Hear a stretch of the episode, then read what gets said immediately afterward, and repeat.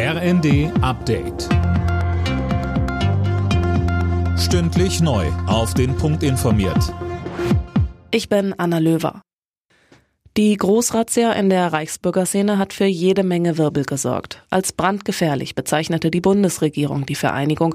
25 Menschen sind festgenommen worden, einige von ihnen sitzen bereits in U-Haft. Sie sollen einen Staatsstreich geplant haben. Bundesinnenministerin Faeser sagte. Das, was wir jetzt als mutmaßlich terroristische Vereinigung sehen, ähm, war offensichtlich so gefährlich, dass der Generalbundesanwalt diese Ermittlungsmaßnahmen heute angeordnet hat. Und insofern ähm, lässt uns das schon sorgen. Ähm, aber Sie haben ja gesehen, der Rechtsstaat handelt, um unsere Demokratie zu schützen. Und dieses harte Handeln muss es auch weiterhin geben.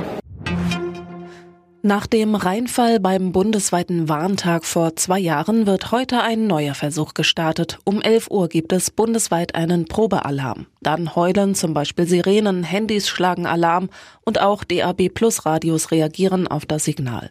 Dazu sagte uns Olaf Korte von der Fraunhofer Gesellschaft. DAB Plus kann jetzt mit diesem Wegsignal, was über das Sendesignal mitgesendet wird, Radios aufwecken bzw. zum Umschalten animieren. Es ist eine ähnliche Funktion, wie man sie aus dem Autoradio im Verkehrsfunk schon kennt, aber jetzt eben auch für herkömmliche normale Radios.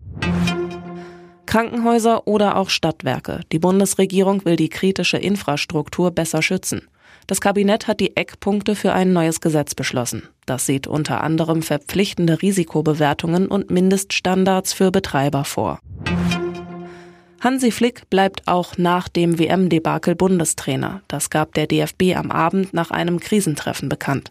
Mit Blick auf die EM 2024 sagte der DFB-Präsident Neundorf, wir haben volles Vertrauen in Hansi Flick, dass er diese Herausforderung gemeinsam mit seinem Team meistern wird.